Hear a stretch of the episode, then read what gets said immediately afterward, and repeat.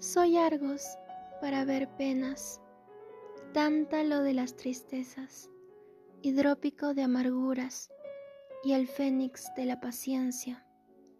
Soy cual cisne misterioso que en agonías extremas de mi muerte canto triste las canciones postrimeras.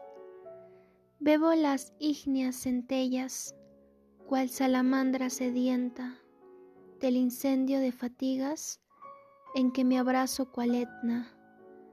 Así es que soy un océano de tristes graves dolencias, en quien sin declinar unas, como a sumar otras entran. Al fin, soy de penas todo, universal la tristeza, que si Dios no me alegrara, por cierto que yo muriera.